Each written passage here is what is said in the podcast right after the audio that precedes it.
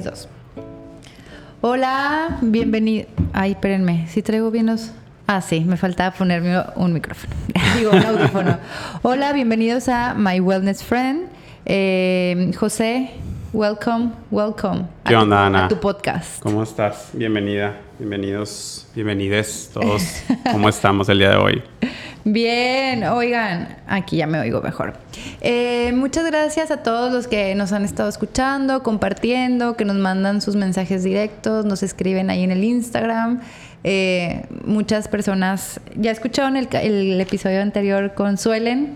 Que acaba de salir creo que eh, muchas personas, bueno, la Suelen tiene muchos amigos y amigas que les encantó como oírla y, creo que para todos los que no la conocían también han descubierto una plática muy chida, como que me dijeron, me sentía enchorchada y yo sentada con ustedes platicando. Sí, yo también creo que fue uno de, las, de los capítulos en los que me sentí más, como que siempre voy con la mentalidad mucho de, de aprendizaje y escuchar y aún y al fin y al cabo, lo que le escuché y le aprendí, de todos modos, me sentí mucho como que estaba en la chorcha. En la chorcha. No. Que para los que no son de Mazatlán, porque en Torreón no se dice chorcha. No. No, es, ni me acuerdo ya, porque soy de aquí. soy pata salada. porque soy de aquí. Pero es como que estar en, en, la platiquita, en el chismecito, así como cuando te sientas con tus amigos. Sí. Así se sintió la plática con la Suelen. Total. Pero bueno, el día de hoy tenemos una invitada que las estuvimos persiguiendo un montón. Solo como tres o cuatro canceladas por ahí. Nos, cotizamos. muy cotizadas estas personas, estas mujeronas. Eh, María Osuna, bienvenida. Hola María, ¿cómo estás? Gracias, muy bien. Gracias. Estás muy bien. Se estaba quedando dormida antes de venir. Sí. Ahora ya me puse nerviosa.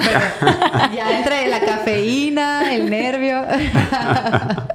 aquí andamos, aquí andamos. Aquí andamos. Oigan, María, este, a ver, nunca hacemos como presentación, María, como que siempre lo dejamos así libremente, pero siento que hoy tenemos un tema súper específico. ¿No? Que como ya leyeron en el título, este, vamos a hablar de feminismo, vamos a hablar de toda esta pues corriente que sabemos que tiene muchísimos años de existir, ¿no? Pero queremos como hablar de lo actual, de lo que estamos viviendo hoy. Y María pertenece a un colectivo que se llama Perlas del Pacífico, ¿verdad? Así es, sí.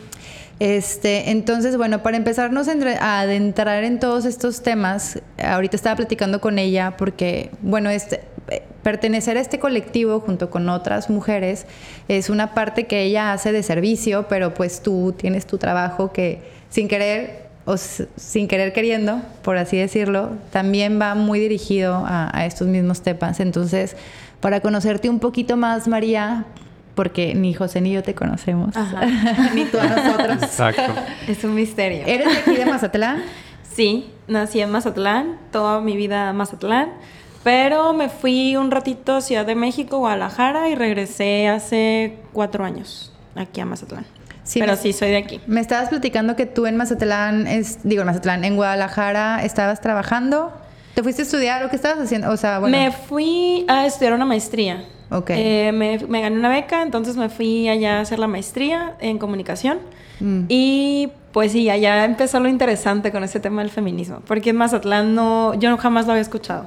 Allá fue la primera vez que... ¿Cuántos años tienes como para saber de qué generaciones estamos? Tengo 30. Ah, yo tengo 30, eh, pero por ejemplo, las demás chicas del colectivo, todas tenemos diferentes edades, ¿no? Pero más o menos andamos en por esa edad. Ese rango. Porque, bueno, yo tengo 33 y justo estaba pensando, tengo una hija de 11, casi 12. Entonces, ella ya me habla de que, mamá, los niños de mi salón son súper machistas y racistas. Qué padre. ajá, entonces, como que yo estaba pensando, wow, o sea, ella ya viene con, con esto incluido, ¿no? En sus pláticas, en su día a día, y yo no supe el feminismo hasta pues adulta, hace poco, yo creo, o sea que escuché la palabra y que entendí, porque siento que hay mucha gente que todavía no entendemos qué significa y siento que si tú eres una mujer que no estás de acuerdo con que los hombres ganen más, que nada, con eres feminista. y si eres uno, no, o sea, no es necesario, según yo, igual y ahorita tú me puedes corregir, pero según yo no puedo decir como mujer, no, yo no soy feminista ah, bueno, pero ¿estás de acuerdo que entonces que la mujer es para estar en su casa y no, no, no, no, o que ganes más, menos por, no, no, entonces sí eres. Claro, pero ahí entra como el, el, prejuicio, ¿no? El rollo de no porque me van a decir feminazi o eso está súper mal o no sé, como ideas que se... Y la gente, se imagina acerca del feminismo. Pero sí es bien curioso porque, o sea, el feminismo es tan, tan viejo. Y a mí también se me hace muy curioso que jamás escuché hablar de él. O sea, la verdad, yo ni en cuenta hasta los 26 años. Creo que tiene que ver mucho también por la sociedad, o sea, el, de dónde vienes. Digo, yo también soy igual que tú de Mazatlán, ¿no? Este, bueno, para empezar, antes de que la cague o diga algo que fuera de lugar, eh, yo me considero completamente analfabeta en este tema, eh, más sin embargo no significa que no lo apoye el movimiento, ¿no? Eh, pero sí siento que carezco de muchas este, herramientas o fundamentos y por eso se me hace súper interesante tenerte aquí el día de hoy, ¿no? Okay. Em, y bueno, lo que te decía es que sí, yo también sentí que en mi infancia o a lo largo de mi vida tampoco escuché mucho la palabra feminista. A lo mejor la escuché ya un poco más grande cuando me salí de Mazatlán o a lo mejor cuando empecé a escuchar de que las marchas aquí, las marchas acá. Iba muy ligado, como dices tú, al, feminazi y, la violencia y esto y el otro, ¿no? Y el otro término como de la igualdad del, del hombre con la mujer nunca lo llegué a escuchar y cuando era algo como que querer igualar eh, las opiniones o cosas de las mujeres con la de los hombres era más como una carrilla, ¿no? Que es broma, es, ¿sabes? O sea, como que nunca sentí que ese es el, el, feminismo tuviera un significado en mi vida a lo largo de mi infancia, ¿no? No sé cómo te tocó sí, vivirlo es que yo también justo, o sea, creo que nunca lo escuché hasta que me fui a Guadalajara y ahí en la maestría empecé a tener compañeras feministas y yo, y maestras, ¿no? Y todo el rollo, y yo así como, ¿qué? ¿Qué, qué es eso? Pero lo curioso es que yo tengo muchos años en terapia, en psicoanálisis, y ahí mi terapeuta era feminista y yo no entendía tampoco, pero justo ahí empezó como este despertar, como este, me empecé a cuestionar muchas cosas y empecé, no sabía poner el nombre que era, mm. pero sabía que había algo ahí que, pues tenía que existir algo que me describiera eso, ¿no? Y empecé yo como a estos rollos de, pero ¿por qué mi novio piensa esto? O porque yo a veces siento como que me están haciendo menos nada más por ser mujer. O sea, como que ciertos comportamientos que yo veía que no me hacen sentir bien. Claro. Y eso fue lo que me fue yendo, pues, o sea, me fui empezando a cuestionar como, pero ¿por qué hace así? ¿O por qué es de lo, no puede ser de otra manera? ¿O por qué si ya soy mujer ya me molé con esto? ¿O, o qué onda, no? Y yo me acuerdo que lloraba así bien frustrada con mi terapeuta. Y mi terapeuta así como, ¿nunca has escuchado acerca de, del feminismo? Y yo así de, pues, la neta no. Y ya ella fue como, me empezó a dar libros, o mis compañeras, por ejemplo, ¿no? Incluso a mí, a mí me acuerdo que me echaban mucha carrilla porque sinaloense. Entonces la carrilla era de que yo era muy machista sinaloense. Y yo me quedaba como, ¿qué? ¿De qué, de qué están hablando? ¿No? Como que ni en cuenta, pues no me daba cuenta. Y ya cuando empecé a profundizar y a leer más y todo este rollo, pues dije, ah, ok. O sea, yo aprendí hace muy poco también muchísimas cosas, ¿no? Pero creo que lo que más me emocionó del feminismo fue como encontrar, eh, como esto que yo sabía que andaba buscando, pero no sabía qué era. Órale. Y ya cuando lo encontré fue como, ah, claro. De aquí soy. de aquí soy y esta es mi lucha, así de que esto es, claro, esto es lo que he vivido toda mi vida, ¿no? Así como todas las cosas que me han pasado tal vez desde chiquita eh, empezaban a tener sentido. Qué fregón porque, a ver, yo, o sea, en, mi propia historia, sí tuve despertares en ciertas situaciones como... Todavía Torreón, de donde yo vengo, es una sociedad mucho más cerrada que Mazatlán, porque aquí, pues quieras o no, tienen mucho turismo, conviven, o sea, no es como puerto, fiesta, son mucho más abiertos en otras cosas.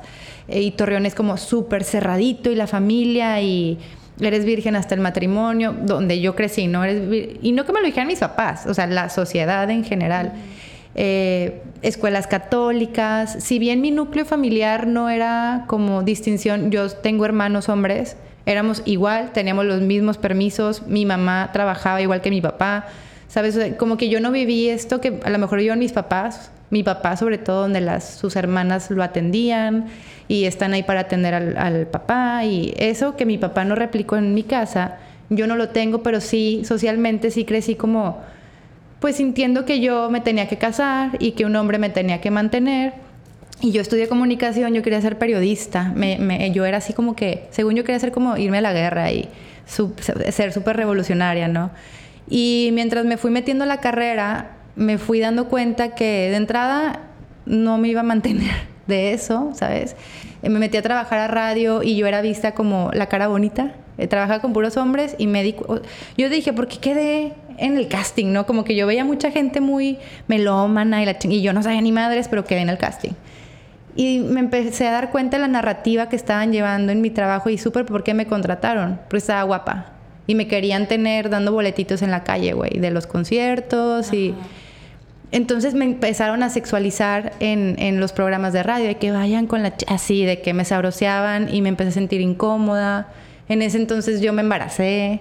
Entonces como que perdí mucho como de mi lado también yo en el que podía a lo mejor meterme al juego de ellos de que, ay, sí, vengan conmigo y la, porque yo ya era mamá, entonces me sentía como en otro momento y ahí fue donde yo empecé a tener como em, o sea, a darme cuenta como de la Matrix, no decir, verde, o sea, me están usando para esto y yo estoy sintiéndome incómoda, pero pero también juego porque pues, también hay algo de que gano de alguna manera, pero ya cuando sí, claro, cuando te quitan esa parte como de poderte tú también jugar con, con, el rollo de sexualizarnos, porque pues también es poder de alguna manera. Sí. Eh, pues sí, es cuando ya dices, ah, caray. Ah, caray, ¿qué Entonces, ahora qué tengo yo que ofrecer, ¿no? O sea, como ahora cuál es, no sé, cuál es mi identidad si ya no soy esa cara. Yo todos los días me preguntaba, ¿qué hago aquí, güey? O sea, ¿qué hago aquí? ¿Por qué tengo un micrófono en el, hocico? O sea, ¿por qué me está oyendo la gente en el radio? ¿Qué voy a compartir? ¿Quién soy? Sí, sí me empecé a meter como en todo eso y luego ya pues me puedo ir más profundo al creo que nunca me voy a poder mantener sola, necesito tener a alguien que me mantenga, no sé, o sea, muchas cosas que, que yo neta hasta hoy en día sigo todavía trabajando con ellas, ¿sabes? Es, es, muy fuerte como mujeres toda la, la información que se nos va implantando desde chiquititas que al mismo tiempo nos hace sentirnos alejadas del término o del, movimiento feminista. Sí, porque creo que incluso hay como, no sé, como una contradicción, ¿no? Como algo que a las mujeres, lo, yo lo veo mucho ya ahora a mi alrededor, eh, sobre todo con la aprobación masculina. Yo lo veo muchísimo en eso. O sea, yo noto como que, no sé, varias de mis amigas eh, es como, no, güey, pero, pero no digas que eres feminista o no, o por ejemplo, a un hombre hace un comentario que a mí no me gusta y no me hace sentir cómoda y yo alzo la voz. Me ha costado muchísimo trabajo poder alzar la voz, o sea, no fue de un día para otro. Yo no era esta mujer que era como, no, sí, todo está mal. O sea, me costó un proceso terapéutico bien cabrón el poder poner límites y poder decir, oye, no me gusta tu comentario, no me siento cómoda entonces cuando lo hago y que me quieran callar o que mis amigas me dicen, no, no, no, pero es que ¿cómo vas a decirle a su nombre? Porque se va a ir y se va a enojar y va a decir que qué mala onda somos. Y yo de que, ¿y para qué lo quieren en su vida? O sea, no, no. A mí el rollo este de la aprobación masculina es el que más me causa conflicto últimamente, porque sí es como, ay, ¿qué tiene que, digamos que somos feministas y que tiene que no estemos a favor de un montón de cosas, ¿no? O sea, como, pues sí, güey, a veces no le vamos a caer bien a todos o no le vamos a gustar a todos, ¿no? O sea, que, qué bueno. Oye, y a ver, yéndonos como para atrás, como para principiantes, ¿no? Estoy aquí, estoy oyendo, pero ¿qué es el feminismo? ¿Cómo lo, lo podrías definir tú? Pues para mí es eh, la lucha, eh, un movimiento, una lucha de las mujeres para poder como reivindicar ese valor que tenemos, ¿no? Como que todo el tiempo se nos ha hecho sentir menos o que no podemos o que solo los hombres pueden tomar ciertos espacios. Es como esta reivindicación de todos estos años en los que las mujeres se ha querido como callar, ¿no? Y aplastar, porque, bueno, yo después como que estudiando un poco la historia, eh, pues me doy cuenta que las mujeres chingonas siempre han estado ahí, ¿no? Pero el problema es que siempre han querido como callarlas o en los libros de historia no estamos o como, como si las mujeres no hubiéramos existido nunca. Entonces, más bien el feminismo, eh, pues es eso, es un movimiento que reivindica el, el valor de las mujeres o el trabajo de las mujeres o como todo este papel de que no somos subordinadas, no somos eh, como algo, el sexo débil o que una cosa secundaria, ¿no? Porque lo más cabrón es que somos más de la mitad de la población, las mujeres. Eso somos, es lo más curioso. Somos mayoría. Eso es lo más curioso. Y nos hacen creer que somos la minoría. O sea, aguas con eso. Así nos sentimos. Oye, pues creo que fue una manera de controlar, ¿no? O sea, del hombre. De mantener el control y, Pero, híjole, es que está... Es una manera de pensar de los hombres que está súper arraigada y que está como motivada por muchos aspectos. Como viene de súper atrás, entonces lo ves en todos lados. O sea, es que estamos bombardeados con información por todos lados. O sea, es desde desde la educación. O sea, te vas a la educación y vas a encontrar aspectos que vas a decir, como por qué las niñas así y los niños no, ¿sabes? O sea... No sé si a ustedes les pasó y a mí todavía me duele el hecho de que yo nunca pude tener un carrito, un carrito de estos de control remoto porque era de niños. Y desde ahí, o sea, desde ahí pues ya te están marcando de cierta manera, ¿no? Como el rosita para niñas y el azul para niños. Claro, eso es totalmente, o sea, por ejemplo, ahorita que yo tengo un niño de dos años, eh, uno de sus primeros juguetes fue una cocina, ¿sabes? Porque fue como que, a ver, ¿qué, le gusta? ¿Qué quiere hacer? ¿Qué quiere probar? Y a nosotros nos tocó lo otro, ¿no? Me acuerdo perfecto, creo que una vez te platiqué, mi abuela me decía, no entres a la cocina porque literal te vas a volver mujer. Entonces yo no podía entrar a la cocina, ¿no? Cuando ya se estaban cocinando. Entonces imagínate yo crecer con esas ideas desde chiquito, de grande voy a pensar si yo no hubiera evolucionado mentalmente, tuviera a mi hijo y le dijera, oye Franco, no entres a la cocina porque te vas a volver mujer, ¿no? O sea, y mi abuela me dijo esto, ¿no? Y mi abuela, pues yo no la puedo ver como una persona mala, pero ya venía con esta mentalidad. Ahora, algo que yo tengo mucho la duda y que siempre me lo pregunto porque cuando hablamos de estos temas que son tan interesantes, pero al final del día son injusticias que existen, ¿no? Yo el, feminismo lo sigo viendo, o en mi cabeza está, la tengo catalogada en el mismo lugar que el, que el, que el racismo, ¿no? Nomás que lo veo así. O sea, en lugar de blanco y negro veo... Hombre-mujer. Hombre-mujer, ¿no? Pero lo veo así, ¿no? Este... Ahora, cuando hay estos movimientos tan, tan grandes y tan fuertes, a veces cuando...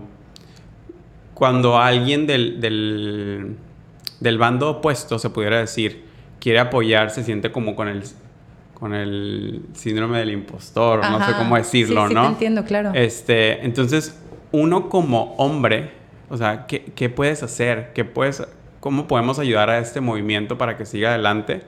Eh, y no meter la pata, ¿no? O sea, al final del día tú tienes... sí, es un, es un tema minado. Sí, porque yo siento que tú tienes, tú tienes toda la fuerza y la voz, ¿no? Es contigo, entonces yo no te quiero quitar el protagonismo, pero ¿cómo le puedo hacer para yo apoyarte a ti? Sí, claro.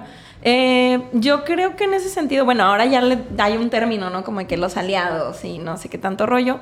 Feministas. Feministas, ajá. Pero saben que ahora que lo, lo, dicen, me he dado cuenta también que hay como mucho, mucho bullying, ¿no? acerca de los hombres que quieren acercarse al movimiento sobre todo de otros como hombres, otros amigos.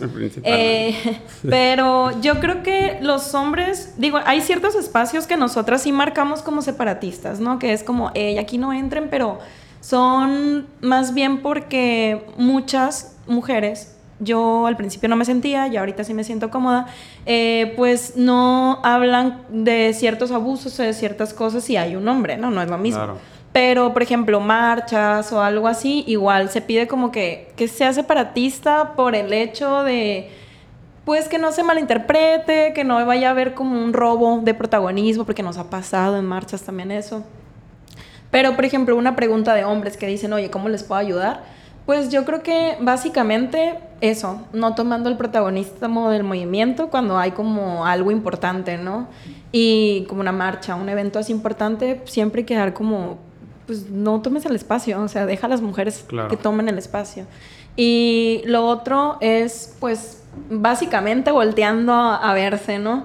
Como a ver ¿qué, qué, estoy haciendo yo que pudiera estar contribuyendo en, en, el machismo, que pudiera estar haciendo yo que no estoy, eh, pues sí, estarse todo el tiempo volteándose a ver con este rollo los, del machismo, micromachismos, de cómo estoy tratando a mi pareja, cómo estoy creando. Digo, tú que eres papá como no sé, a lo mejor preguntarte todo esto acerca de la paternidad, ¿no? Porque también es todo un rollo que es ser papá y que ser mamá.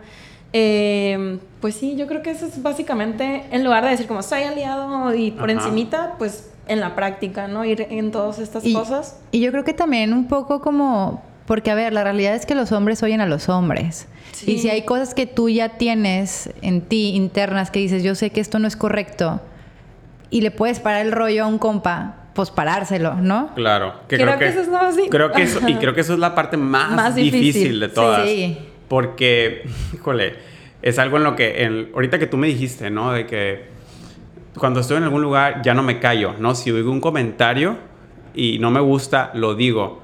Yo a veces batallo con ese comentario, pero seas hombre o mujer. ¿Sabes? O sea, yo a veces tengo ese conflicto conmigo mismo de decirle a alguien de que, ay, no me gustó lo que dijiste. Ahora ya tomando la mentalidad de que no voy a dejar que ella o él me haga sentir, pues claro que requiere mucho valor. Bastante. ¿no? Este, y ahora haciéndolo en ese aspecto, como dices tú, de hablar. Y créeme, por ejemplo, yo lo he intentado, lo hago, ¿no? No lo hago todo el tiempo. Hoy te puedo decir una situación en la que me callé. Me callé más que nada porque estaba en un lugar donde no conocía a la persona y sentí que pude abrir la voz y no lo hice. Estaba en un lugar recogiendo unas fotografías. eh, Estaban unas mujeres de un lado estaban los hombres de otro lado, ¿no? Y no sé ni qué estaban hablando, ninguno con el otro, ¿no? O sea, los hombres venían aparte y las mujeres estaban de este lado. Y uno de los hombres dice, y creo que no lo dijo en respecto a esas mujeres, pero dijo, eh, últimamente como que las mujeres ya andan bien alzadas, ¿no? Las del día de hoy. Y yo así como que pensando, por dentro dije que, "Puta, le quiero decir, o sea, ¿qué significa? Que ya, que ya somos iguales, que ya pueden hablar, que... Pero no lo conocía a la persona que era, ¿no? Entonces dije, este cabrón y se enoja y me hace algo, ¿sabes? Sí, sí. Pero son ese tipo de situaciones en las que yo veo, pues, si hubiera sido un amigo mío, claro que le digo, güey, ¿de qué, ¿de qué hablas? ¿No? O sea, ¿por qué piensas eso, no? Pero sí, te entiendo completamente. El alzar la voz creo que es algo que, que si no lo hacemos nosotros, los hombres, va a seguir siendo común para nosotros. Claro, y aparte, eh, bueno, mi- nuestra manera, por ejemplo, en Perlas, pues platicamos mucho de estos temas y llegamos siempre con ciertas conclusiones. Eh, y sentimos o pensamos que el rollo esto de los hombres, incluso, no sé, los hombres que dicen como, es que el feminismo y que no sé qué, o sea, yo digo, güey, al contrario, o sea, el feminismo también te está abriendo a ti la puerta de preguntarte sobre tu masculinidad. O sea, en este momento las mujeres ya no estamos en este rollo de tú porque eres hombre, tienes que proveer y tienes que venir a la casa y tienes que hacer esto y esto, y- o sea, al Sí, contrario. cumplirme, cumplirme con Ajá, mis o, o no llores, o no muestres nada, al contrario, siento que el feminismo está abriendo esta parte también para, pues, buscar nuevas masculinidades, ¿no? De, oigan, pues, o sea, los hombres también lloran, ¿no? También sienten, también no es como que tengan que ser los machos proveedores que, que están ahí como roca, o sea, es abrir como toda esta, pues, este debate, esta introspección de qué onda, qué, qué está pasando aquí. Claro. Sí, y, y como hombre yo te puedo decir que yo he sufrido esas cosas. O sea, por ejemplo, el aspecto emocional es algo en el que yo creo que todo hombre en toda su vida lo llevó y, y te aguantas los sentimientos y en algún momento explotas por otro lado, ¿no? Porque no, no, no es algo que debemos hacer, ¿no? Como hombres somos fuertes, ¿no? Yo lo veo con mi hijo y, y de repente ahí el abuelo se le escapa el, el no llores, eres valiente. Y yo así como que, ay, pues déjalo llorar, ¿no? quiere llorar, que está, llore. está experimentando, está sintiendo algo, ¿no? Sí, qué, qué valiente que te estás dejando sentir. Ajá, ya que lo experimente, ya que llore, ya después le puedo decir, oye, ¿por qué lloraste? ¿Qué sentiste? ¿No? ¿Qué, qué, Ah. qué estaba pasando por ti? ¿Cuál fue la frustración? Pero el, el bloquearle la emoción en ese momento, pues como que digo, híjole, al rato va a pensar que él no tiene permitido hacerlo. Sí, incluso creo que, o sea, como que es un tema que atraviesa un montón de temas, ¿no? Porque en ese sentido, eh, pues, no sé, incluso abona la inteligencia emocional, o sea, un montón de cosas, porque siento que antes era como, no, y ahora no sé, yo que empiezo a relacionarme con, con hombres así, sexoafectivamente, digo, wow, o sea, de verdad están bien troncos emocionalmente, no pueden, no pueden expresar No. nada, o sea, les No. cuesta mucho trabajo. Es súper difícil, te lo digo yo a alguien que, que ha ido a terapia, eh, que ha leído un poquito del tema y todo, y aún así te preguntan de la emoción, o sea, digo, por ejemplo, con, con tu pareja principalmente, ¿no? O con personas cercanas, aún y cuando conozco la emoción y lo que quiero decir, me cuesta, no, no, no lo puedes, o sea, Con mi terapeuta es más fácil, Claro. ¿no? Porque sabe cómo llegarme, sabe cómo decirme, sabe qué preguntas hacerme para romperme ese cascarón. Pero a veces estoy ahí y le quiero decir, es que estoy enojado, es que estoy triste y, y no lo puedo hacer, ¿no? Por más que quiero, no me deja mi forma de ver las cosas. Sí, aparte hay ciertas emociones. Por ejemplo, las mujeres es como lloramos. Pero porque se nos ha enseñado que esa es la emoción, ¿no? Y los hombres es de que tienes que enojarte y entonces ahí están golpeando la pared y cosas así. entonces, digo, me da risa, perdón, pobrecitos, yo sé que también, pero, pero eso voy, ¿no? Como que Sí. hasta las emociones quieren que sean como de hombre y mujer. Ah, y claro. está bien cabrón, como si las emociones, igual que los colores, pues tuvieran género, ¿no? O sea, se me hace absurdo, pero pues crecimos así. La, muchos, ¿no? Todos seguimos creciendo así todavía. Claro. Y sí, eh, y, ahorita que estábamos hab- hablando del tema de, cuando nos quedamos callados, en que cuando queremos defender algo, cuando ya nos sentimos lo suficientemente como, eh, no sé, como con la responsabilidad de contestar, siento que tiene mucho que ver a cuando ya entiendes que estás defendiendo. Mientras no lo entiendas tanto, es donde dudas en decir tu palabra o no. A mí me ha pasado, no sé, como por el, el ejemplo, con mis hijos, que son mi lo más sensible que tengo, ¿no? me, me costó el, el ser esta mamá que los defiende de y decir, a ver, aquí se habla de esto, no le hables así. Yo tengo, por ejemplo, un tema con lo del tema físico, aquí no opinamos del físico, la, la, la, la, la. Entonces, cuando el otro día la, la señora que trabaja en mi casa eh, le dice a mi hijo como, ay, qué gordito te estás poniendo. O sea, me salió el león de que yo... Y yo aquí no opinamos del cuerpo de la gente. No, pero es que los... se agüita. ¿A poco se agüita? Si le digo que está cachet... Así, no se callaba. Y yo, aquí no opinamos del cuerpo de la gente. Y hasta mi hijo se me quedó viendo con cara de que, ¿qué le pasa a esta doña, no? Y yo, no, tú vete a tu cuarto, amor. Este, y ya después hablé con ella. O sea, le dije, sé que no lo dices en mala onda, ¿no? Pero aquí no hablamos del cuerpo de la gente. O sea, es una regla de mi casa. No lo puedes hacer. Si quieres trabajar aquí, así es. Ay, bueno, no, perdón, no se agüite. Le dije, no, o sea, no me agüito, nomás que es algo que para mí es importante, entonces quiero que veas que es importante, pues. Ok. Y así con ciertas cosas que yo ya tengo como ya integradas en mí, que aunque sea mi papá, mi mamá, la señora que va pasando en el mall, o- eh, son cosas que yo ya voy a defender. Pero me costó tener la voz hasta que realmente vi la importancia que tenía defenderlo, Claro. ¿sabes? Entonces, por eso creo que es, es esto, el decir, como no me siento tan todavía dentro de este movimiento, pues no me siento con el poder de hablar, ¿no? Porque te pueden decir cualquier cosa que a lo mejor te quedas callado y dices, ay, ya no sé qué opinar. Entonces, sí siento que tiene que, mucho que ver con, con también ver cuáles son nuestros valores, ¿no? A qué cosas sí son como, como persona, como familia, como padres, cuáles son tus valores. Y creo que muy poca gente se los pregunta. Entonces, a partir de ahí, ¿qué movimiento vas a seguir? ¿Qué causa vas a apoyar? Que yo creo que es un poco lo que a ti te pasó estando en Guadalajara, ¿no? O sea, te diste cuenta de que, ah, este es lo que a mí me hace moverme y lo que mi corazón quiere que yo vaya para allá, ¿no? Sí, a mí me pasó completamente eso. O sea, yo como que estaba en esta etapa de la vida en que estaba buscando qué era lo que a mí me movía. O sea, cuál era mi pasión, para dónde iba a ir mi vida, qué, onda, ¿no? Así como preguntándome mil cosas, esas crisis existenciales que llegan. Y cuando ya dije el feminismo, dije, es que claro, tiene todo el sentido del mundo. O sea, yo crecí en una familia en donde todavía, por ejemplo, en las reuniones familiares o Navidad o algo, primero comen los hombres y después comemos las mujeres. Mm. Para mí fue todo un rollo como decir, ¿qué? ¿Por qué? Y como los primeros años yo todavía no me atrevía a, a cortar eso. O sea, yo decía, bueno, X, lo hago con mis amigos o en otros espacios, pero con mi familia no. No, porque pues es mi familia, ¿no? Pero llegó un punto, y creo que eso ha sido lo más fuerte personalmente, eh, en que dije, yo ya no voy. Yo ya no voy porque para qué voy a un espacio donde me siento incómoda, donde no me van a entender, porque pues ya toda su vida han vivido así. Y pues yo soy la outsider, o sea, yo soy la que trae otro rollo, pues ¿para qué voy? Y, O sea, no, no le veo ya caso, ¿no? Tuve que romper completamente Qué eso. fuerte. Tuve que romper. Pues ya, o sea, no, ya no vas. yo ya no voy año nuevo ni Navidad con mi familia.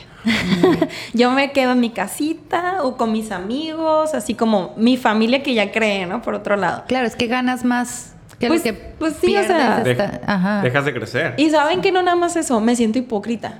Sí. Y no hay nada peor, o sea, yo siempre he tenido ese sentimiento como esto que dices de, es que me quedé callada, pero ¿por qué me quedé callada? ¿No? O sea, si yo tengo estos pensamientos y como que no me siento fiel a mí misma, entonces eso me hace sentir peor y digo, no, no me voy a hacer eso, ya no me voy a hacer No. eso. Entonces, pues mi familia sí es, ¿eh? Y la última vez me acuerdo cuando dije, ya, aquí estuvo. Eh, mi prima tenía mucha hambre y empezó a comer primero ella. Mi tía, así de que llegó y le quitó el plato y le dijo, no, pero es que primero van los hombres. Y yo me quedé así de que, es neta, le dije. Pero literal, se sientan a comer y comen ellos primero y luego ya que terminan, comen ustedes. Exactamente. No, es y ellos no lavan el plato, yo no lo acercan, no, nada. nosotras. No, sí, ni hicieron de comer tampoco. No, No, ni no, no. de comer. Y hay una cosa bien marcada que es, ok, ellos les recogen el plato, me- me- las mujeres lo lavan y todo ese rollo, y tú como mujer es como, ay, bueno, pues ahí te sirves y ahí tú limpias, ¿no? Así. Y es como, wow. O sea, como, ¿por qué o qué? Pero bueno, entiendo porque mi familia viene de Laval, de la Noria, o sea, como de lugares que no es la ciudad. Y pues son otros usos y costumbres, Claro. pues. Pero, pero pues sí, ya ese choque ya estuvo ahí. O sea, yo soy el meme, ese de, de la cena familiar. Ya llegó la, la feminista, ¿no? Así que no, ni hablar de otros temas porque Claro. está, está más heavy, ¿no? Está más heavy. Ajá. Oye, sí, eso es algo que, que ahorita que dijiste lo de... O sea, como los temas esos en, en la sociedad actual, como que la gente se queda... Ay, no sé cómo decirlo, es como tienes que vivirlos para poderlos entender, porque si no, te quedas como que, ay, no sé de qué están hablando, ¿sabes? Ajá. No sé cómo explicártelo, me quedé como con la idea en la cabeza. Sí, no, me quedé así como que en blank de lo que te quería decir. ¿Qué sigues tú? Ah, bueno, este. Ahorita- ahorita vas a ver ahorita que- que, Ahorita que ahorita voy a regrese- regresar. ahorita que regrese la idea.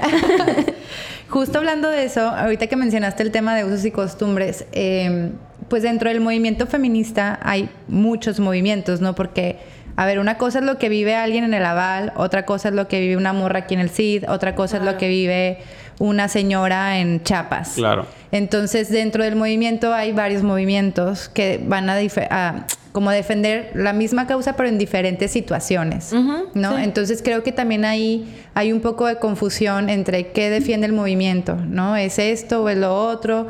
Y se puede volver desde lo más sutil hasta lo más que podría ser muy claro para nosotros, como, no sé, a mí me tocó ir a, a Chiapas, a, a la comuni- a comunidades zapatistas, y fuimos a enseñarle a las mujeres sobre sus derechos de la mujer, ¿no? Porque allá en las comunidades las mujeres no hablan ni siquiera español, hablan su lengua y los únicos que saben hablar español son los hombres porque son los que bajan a la ciudad a, a trabajar, entonces aprenden la lengua y, y ellas no tienen manera pues ni de, De vender ni de nada, más que dentro de su comunidad y más que hay muchas comunidades y cada quien tiene su lengua. Entonces justo fuimos como nosotros a, a- a explicarles como toda esta parte de sus derechos y como nosotros tampoco teníamos su idioma.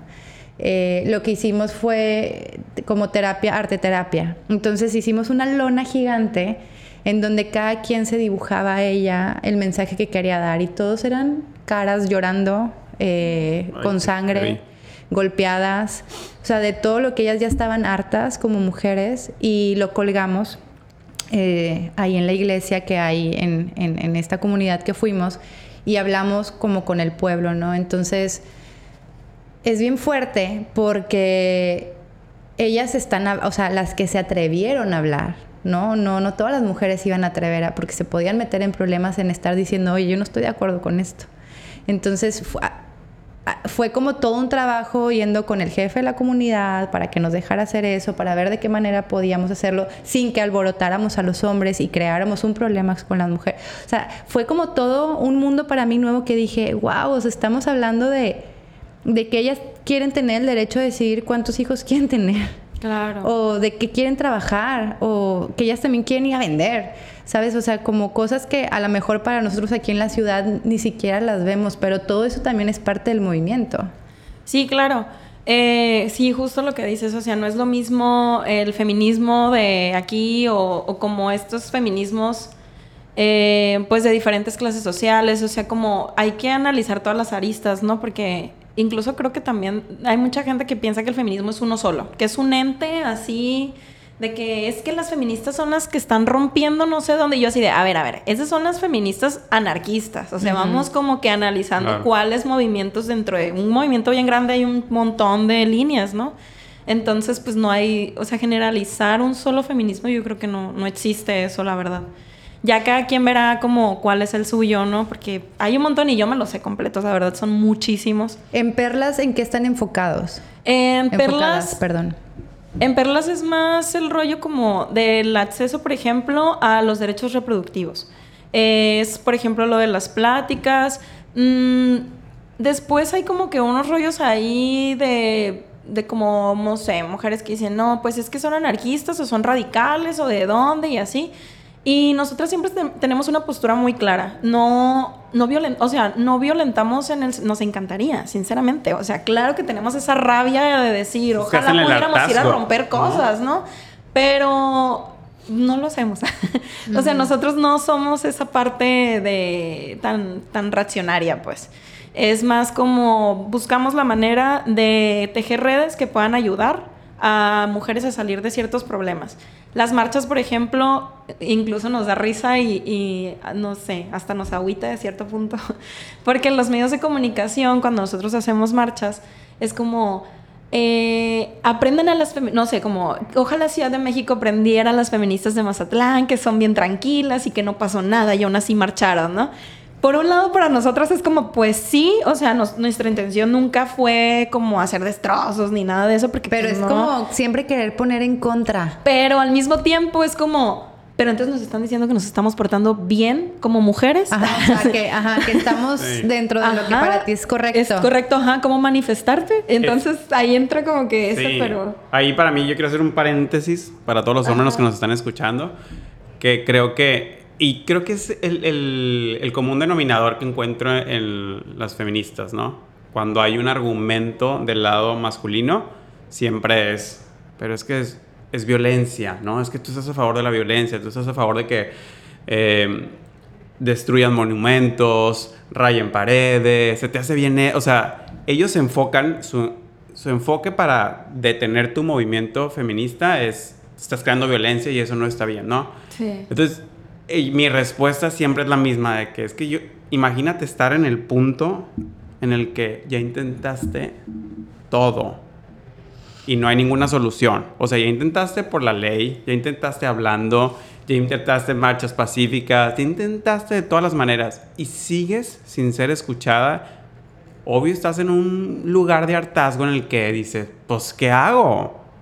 Tengo que romper algo, tengo que destruir algo para que me voltees a ver, porque si no, no me das eso y ese poder. Ajá, y que no hay ni monumento, ni arte, ni nada más importante que una, persona. Exacto. Y, y, no estamos hablando de una persona, estamos hablando en números de por lo menos 11 mujeres diarias, ¿no?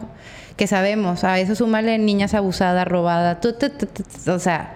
Sí, no hay nada que justifique. No hay nada, o sea, no hay nada. El arte se, se, pierde si, ¿sabes? O sea, no tiene sentido, pues, ah, si lo quieres comparar con lo que se vive realmente. Entonces, vale madre, la neta. O sea, ¿para qué quieres tener el arte o el monumento si no, si hay familias que no tienen mamás o sus hijas o sí. ¿de qué sirve? No sé, como que yo lo veo así de que... Sí, yo, creo que se clavan mucho también en, en, que solo sea un argumento, pues. Porque, Exacto, eso es, es porque un argumento realmente No, no tiene mucho rollo. O sea, nosotros en Perlas siempre decimos como, bueno, nos pusimos como a, a decir, a debatir eso y dijimos, pues hay movimientos artísticos de iconoclasia que es como quitar algo que simboliza algo que ya no sirve.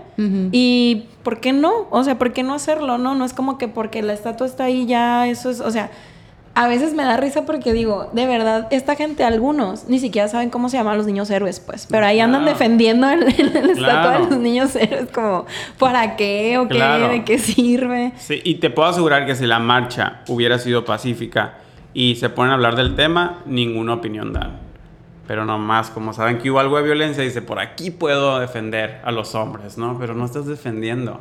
sí, no. al contrario, nos estás hundiendo más, güey. Ajá, y aparte, pues, no es contra los hombres. No, ajá, incluso, o sea, es lo que les digo, al contrario. O sea, el feminismo llega a decir, oye, tú como hombre también, ¿qué onda? O sea, ¿cómo te está afectando el machismo? En, en, cómo lo estás viviendo, ¿no? Tampoco está chilo. Entonces, ¿qué onda? Porque no vamos apoyándonos en ese sentido. Oye, ¿sabes que, que como hombre nos perdemos de un, como dijiste tú, nos perdemos de un montón de cosas que si estuviéramos en esa línea del, del machismo, ¿no? Y yo lo vivo... Eh, principalmente con mi hijo, ¿no? O sea, tengo un montón de, experiencias, historias y vidas con él que a, su corta edad de dos años, que si yo viviera en la etapa en la que vio mi papá, no las tuvo conmigo, ¿sabes?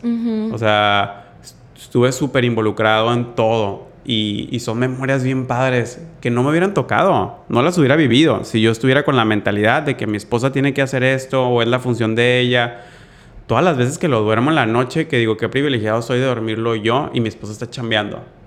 O sea, ese tipo de cosas que nos perdemos, ¿no? Entonces creo que te sensibilizan más y empiezas a apreciar más cosas. Sí, eso está bien bonito. Ay, yo ya sé, yo también viéndolo, con cara de amor, de que yo, de que sí, qué bonito. Sí, eres mi amigo, por eso te quiero. no, pero es que la neta sí está, está muy chilo porque justo eh, bueno, en el feminismo se habla de muchas cosas, ¿no? Pero como este rollo del trabajo y todo el rollo, pero... Perdón que eh, la carga de cuidado, ¿no? O sea, el cuidado, por ejemplo, que es algo bien hermoso y que incluso te da mientras tú das y que es algo bien bonito y yo lo veo con mi sobrino, ¿no? Por eso les comparto como ese rollo con ustedes de, de los niños. Eh, y que cuido y que estoy ahí, que eso nadie me lo va a regresar. O sea, yo lo, lo crié desde bebé y lo cuidé desde bebé hasta ahorita que ya está en la primaria y yo lloro así de que, pero ya no es mi bebé, ¿no? Y son esos cuidados que nadie te va a regresar y no se van a repetir. Y que por a veces, es, no sé, tonteras, ¿no? Como esos y costumbres, no sé, los hombres se pierden de eso. Está bien bonito, la neta está bien hermoso. Y pues bueno, los cuidados que siempre se nos da a las mujeres, nada más. Como la crianza es de las mujeres. Y los papás ahí como, ay, bueno, pues yo nomás pongo el dinero, ¿no? Y, ahí te ves. Sí. Y pues te pierdes una cosa de hermosa ahí, del, divina de la vida. Sí, no, es algo padrísimo, la verdad. vives otra vez. Yo, me acuerdo que cuando empezó esto de la paternidad, me acuerdo que una vez le mencioné hace como que como que siento que estoy viviendo otra vez mi vida desde la infancia, porque estoy volviendo a vivir todas las etapas por medio de él. Entonces eso es algo bien padre porque, ¿no? Y, hasta fisiológicamente hablando, o sea, si nos vamos todavía más a la biología, este, los bebés nos, nos inyectan, este, que es oxitocina, ¿no? Entonces es una hormona que nos hace ser felices, todo está perfecto en tu cuerpo, entonces es como, ¿por qué te quieres perder de eso y estar con el estrés de la chamba y, ¿sabes? No disfrutar esa etapa tan bonita. Sí, son esas ideas, ajá. Que quién sabe por qué. Y ese mensaje va para hombres y para las mujeres que no permiten que el hombre se involucre en toda esta parte del cuidado. Sí, porque luego también trae, bueno, o sea, el chip este de, de, la feminidad y la maternidad, o sea, no sé, tú sabrás muchísimo más porque yo no soy madre todavía, pero, pero pues todas estas cargas que se van para la mujer, ¿no? O sea, están a veces, o sea, no sé, de, eh, las que hacen cesárea, ¿no? Recién operadas. Y aparte tienen que estar al cuidado de la casa y aparte de los niños y que, o sea, wow. Está, neta, para mí son, wow, wow. Tengo compañeras de trabajo que ya su mamá es una, acaba de tener una niña y ella siempre me dice, es que yo me siento mal si yo no puedo darle leche. O si yo no puedo estar al pendiente de mi bebé. Yo, pero no puedes ni caminar, o sea, no eres super mamá, no eres la super mujer, o sea, también eres un humano que necesita ese descanso y a veces y ella también es si como... Eres, si eres la supermamá y la supermujer, pero no tiene superpoderes. Ajá. Sí, exacto. Ajá. Descansa. Sí, o sea, más bien como con esta mentalidad de tengo que cumplir porque si no me siento menos, me siento menos mamá, menos... Claro que no. Yo digo, ¿cómo? O sea, yo no haría lo mismo. O sea, yo ni siquiera puedo hacer lo mismo que tú. Wow, me, me sorprende mucho su... Como todo lo que hace, ¿no? Y a lo que voy es que ella igual es como no, no, no, pero es que yo lo tengo que hacer sola porque mi marido no, o sea, él no sabe cuidar. Él no, o, o sea, le va como quitando también a él El esa valor. parte de decir, oye, yo quiero ver qué onda, déjame decidirlo a mí, ¿no? Simplemente por el hecho de la mujer a esto y los hombres a esto. Sí. Claro, sí. Y, y sí podemos aprender, ¿eh? O sea, aviéntenos en lo que sea. O sea, Claro. lavar ropa, planchar, este, hacer de Pues comer. también nosotros aprendimos. tenemos las, sí, tenemos las mismas Sí. capacidades, ¿no? O Cambiar sea, pañales, dormir bebés. Te voy a decir que yo duermo a bebé más rápido que mi esposa. Gracias, no te enojes, pero es verdad. Este, pero sí, tenemos habilidades y a lo mejor, hijo, yo he conocido un montón de mujeres que cocinan bien malo, este, Claro. pero son mucho más buenas para la chamba, ¿no? Más productivas, o sea, realmente es como quitarnos ese tabú. Y creo que si nos quitamos ese tabú de diferenciar de que el rol de mujer y el rol de hombre, nuestra sociedad va a fluir más rápido porque ahora sí, cada quien, o sea, por ejemplo, un vato que no sabe hacer su chamba y la está haciendo en un lugar que, la, que no la debe de hacer y a lo mejor él es emocionalmente más apto para estar en la casa, va a estar en la casa y la mujer que es más apta para estar en la oficina va a estar, pues creo que la sociedad y todo vamos a fluir Claro. mucho mejor, ¿no? Sí. Y siento que eso es también, o sea, es parte de la invitación del, del feminismo. O sea, quédense también con eso, que parte de la, infi- de la invitación que hace el movimiento feminista es esto, es no quedarte encerrado en lo que te dijeron que eras. Cuestiónate, salte de tu cubo, o sea, haz las cosas que quieras hacer sin, sin estarles poniendo género. Y- Claro. Y, las cosas que te vayan brincando, que tú veas que no sean correctas, empiézalas a cambiar, ¿no? Eh, quiero hablar un poco del tema del colectivo. ¿Cómo se forma el colectivo? Porque siento que. No, o sea, hay, hay otro en Mazatlán. Yo cuando dije quiero hablar de este tema, todo el mundo me dijo perlas, perlas, perlas, perlas. Entonces yo dije, ok, me fui directo. Pero, ¿cómo se formó? ¿Hay más? ¿Cómo se apoyan entre ustedes? Eh, bueno, Perla surge en septiembre del 2019. Ya llevamos tres años, wow. Eh, pero sí hay más colectivos. Y de hecho, curiosamente, ha habido colectivos desde hace un montón, ¿no? Pero creo que Perlas llegó en esta nueva ola del feminismo. Y, y con mucha fuerza, así. A mí me sorprende. Eh, voy a nombrar, por ejemplo, a Rita. Rita es una de las fundadoras de Perlas. Eh, ella creó otro colectivo que se llama Periferia Subversiva. Y a mí ella, wow, cuando yo me acuerdo que a mí mi mejor amiga eh, me invitó a un performance que iban a hacer ahí en, en el Valentinos, en las letras. Y yo fui así como de que, bueno, pues a ver qué onda. Y había una lista. Entonces tú te apuntabas para ver, pues, si te interesaban los temas y así. A mí lo que más me conmovió, o sea, yo realmente cuando me uní al feminismo no fue como sabiendo, les digo, que era el feminismo, sino que estaba ahí y me acuerdo que éramos un, un grupo, un círculo de mujeres de diferentes edades y todas empezaron a contar su historia de abuso y de violencia, ya sea por sus parejas o por su papá o por su hermano, o sea, diferentes tipos de abusos, ¿no? Económico, sexual. Yo ni sabía que existía cada uno, pues.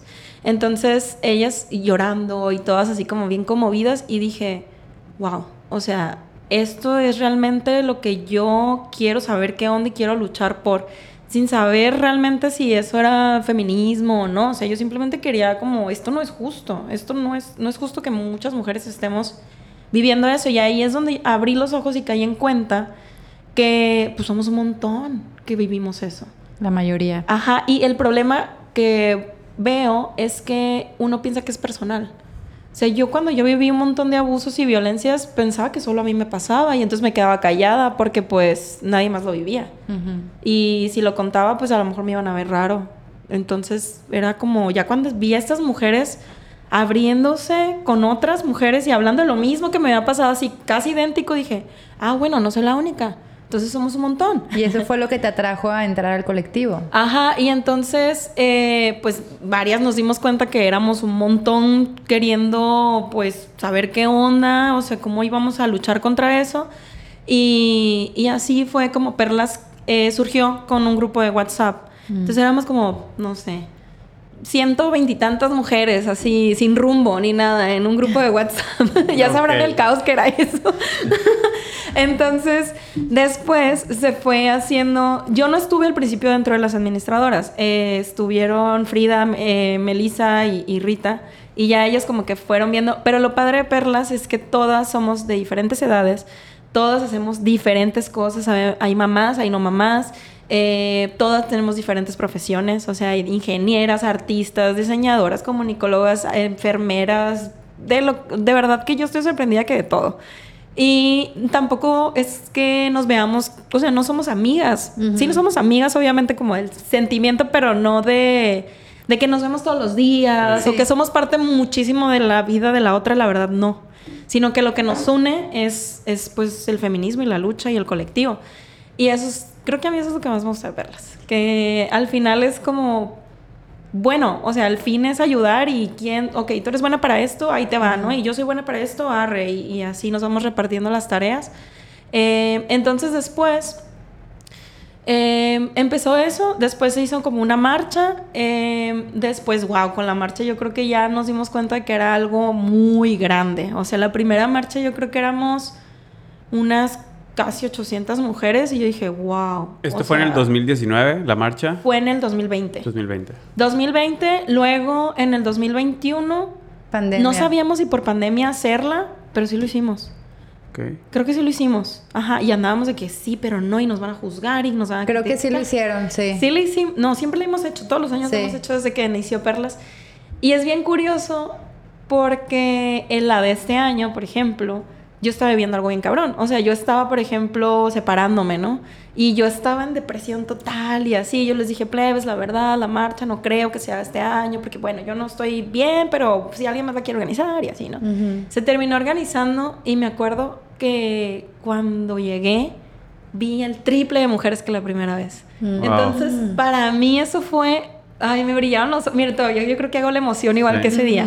Eh, se me puso la piel chinita y yo dije, claro, esto es, pues, o sea, este es el, el feeling de este rollo de no es que sea una, sino que somos un chingo. Entonces eso me emocionó un montón y dije, claro, ya estamos bien hartas todas, ¿no? Y yo di todo ese día, grité hasta morir, así dije, jamás me prometí a mí misma que jamás iba a decir que ya no iba a ser, no, ya no iba a formar parte de una marcha. Ahí dice tu promesa. Ahí dije, así, trueno la mi mijita, tú tienes que ir, porque eso me dio vida. Es como cuando tú encuentras tu pasión y dices, esto es lo que a mí me da vida, aunque me sienta bien triste o ande bien cansada. O sea, sí. Sí, a mí una amiga que fue la que, que es más chica que yo, le llevo 10 años y ella fue la que me empezó a hablar más de, todos estos temas, ¿no? Del feminismo y lo, y lo, que veo y lo que no me gusta. Y porque yo, quieras o no, sí estaba como en un punto en donde encontré ciertas cosas que defendía y cambio y ya tenía integradas, pero muchas otras que ni siquiera me veía, ¿no? Y ella fue la que empezó a ir a las marchas. De hecho, esta última marcha me invitó y no fui por, porque yo como que me, me sentía ajena al movimiento me sentía como no quería llevar a mi hija, no sabía si llevar o no, no, sabes, como que sí me encuentro yo en un punto en donde no sé qué tanto le quiero compartir de la realidad tan cabrón que sí estamos viviendo por su edad, ¿no? Pero al mismo tiempo yo veo a mis dos hijos, tengo una niña y un niño, el mayor es la niña. Y veo cómo yo he formado a una niña de carácter muy fuerte, ¿no? Muy independiente, eh, y a un niño súper sensible. Este, y, y, yo misma me cacho como a veces soy un poquito más dura con ella, ¿sabes? Como, como, que yo, como que yo sé que ella no la tiene igual de fácil que mi hijo y sé que mi hijo necesita mucha sensibilidad para ser hombre en este mundo. Claro. Entonces a veces digo, qué cabrón porque no estoy siendo pareja. ¿Sabes? O sea, me entra mucho esa duda de que no, estoy formando igual, no estoy siendo pareja y no es algo consciente, sino cuando caigo en la conciencia me doy cuenta de lo que estoy haciendo. Y es donde digo, madres, güey, o sea, qué pedo, pero, pero sí mi hija sí vive una realidad. De hecho, ella hace jiu-jitsu porque hace, o sea, entrena para defensa, ¿no? Y las veces que me hizo súper berrinche y que ya no quiero ir, le dije, mi reina, no me importa. ¿Vives en México? Eres mujer y yo necesito que te sepas defender. Le dije, yo sé que de grande me, lo vas a agradecer un chingo. Este, qué, qué que a tu hermano no lo estoy obligando a, hacer jiu-jitsu como a ti, el que lo estoy obligando yo al básquet, ¿no? Claro. Pero al mismo tiempo digo, chale, güey, o sea, ¿por qué tengo que hacer esto? Pero pero es también una realidad que vivimos, ¿sabes? Que, y, le dije, aquí en este país se mueren tantas mujeres, ta, ta, ta. Le di datos duros, sin nombres, sin nada, para que no, no traumarla, ¿no? Pero se quedó así como, eso pasa, le dije, sí. No me volvió nunca jamás a decir, no quiero ir. Pues sí, es que yo... Es muy rudo. Es pues. muy rudo, pero al mismo tiempo, o sea, ojalá esta lucha fuera ya, ¿no? O sea, como que todo ya hubiera cambiado y hay una marcha y no, listo. estamos en medio de. Bien, ya, ¿no? Pero, ajá, o sea, falta mucho y creo que, pues, es una realidad. O sea, aunque queramos llegar a esa, pues, esa otra realidad, la realidad ahorita es otra y pues tenemos que estar preparados. O sea, yo realmente tampoco... O sea, sí suena rudo, pero creo que, pues, al final de cuentas es, es la realidad. Es, lo es así, ¿no? hay, ajá. Y creo que por muchos años por romantizar esa realidad o para no hacerlo muy rudo, pues se minimizó un poco el asunto, ¿no? Pero yo creo que se me hace padre lo que haces. o sea, es que... Y yo con una culpabilidad. No, se me hace muy padre no, porque... Sé qué estoy haciendo. Porque al contrario, o sea, es ser como muy consciente de cuál es tu papel, ¿no? Es como lo que decías, no es lo mismo ser feminista en el CID que, no sé, en, en Urias, ¿no? O sea, no es lo mismo, la neta, para nada es lo mismo. Y hay que ser como también muy conscientes de cuál, dónde estamos parados, cuáles son mis privilegios, eh, qué onda, dónde estoy yo, o sea, mi contexto. Pues obviamente hay que estar conscientes de todo ese, ese rollo. Sí, yo creo que sí. Y si tú eres consciente de donde dices, a ver, Aranza se va a exponer a este tipo de cosas, pues a mí me gustaría que tuviera esas herramientas para poder defenderse. Yo creo que nosotros también lo hacemos inconscientemente, aun y cuando Franco esté muy chiquito, de repente sí decimos de que, y, y que lo vamos a meter, y qué va a hacer, y me acuerdo otra vez que estábamos platicando y fue algo así como que, y será estudiar a, a Estados Unidos, eh, la universidad, y mi esposa luego lo dijo de que, ay, pero es que me da miedo porque las matanzas, o sea, ¿sabes? Como que escuchamos todo este tipo de cosas que dices, ¿cómo le puedo hacer para yo, o sea, evitar que se vaya a exponer, no, ¿no? Se puede, Entonces no se puede. Entonces, pues, como dices tú, pues qué padre que estás haciendo algo porque si dices algo de violencia sucede, pues mínimo tú tienes las herramientas para defenderte, Claro. Oye, ¿y tú que vives dentro del, de, o sea, que todo lo del colectivo, qué son las cosas que ustedes mueven ahí, que manejan, que canalizan? como para que los que nos estén escuchando sea alguien que necesita el colectivo, sepa Claro. para que pueda eh, no, como ir con ustedes. ¿Cómo se pueden contactar con ustedes y, y en qué los pueden apoyar? Que de hecho, eh, perdón, yo siento que no terminé de hablar de los colectivos. Sí. Sí, nos quedamos. Nos quedamos sí. ahí a, a medias, pero... Eh, Perlas, está Perlas, ¿no? Y están otros colectivos, por ejemplo, eh, Sirenas Negras, Periferia Subversiva, eh, Historias de Venus. Hay como unos más colectivos, pero el, lo- creo que lo que identifica Perlas es que Perlas tiene como muchas redes.